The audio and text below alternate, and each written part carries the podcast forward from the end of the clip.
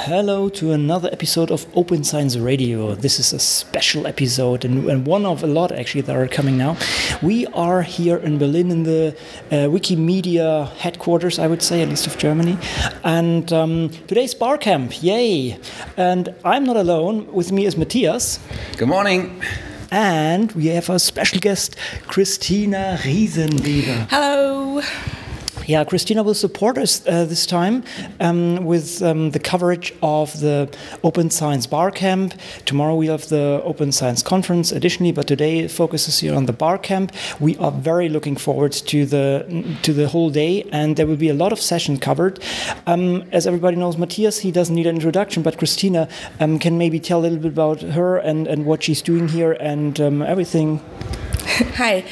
Okay, my name is Christina Riesenweber. I work at Freie Universität Berlin, so I'm close to home today.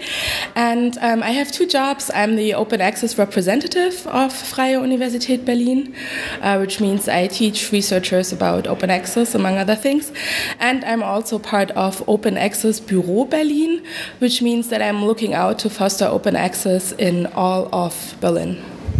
So you can see we have a specialist here who will support us. Um, and yeah, guys, do you have anything to add? Otherwise, we jump into the, the meeting. Anything else? Well, a lot of work is ahead of us, but also probably a lot of good talks and chats. Absolutely. Anything from you, Christina? Well, I hope that we learn a lot of new things, and I'm very sure that we're going to meet very interesting people.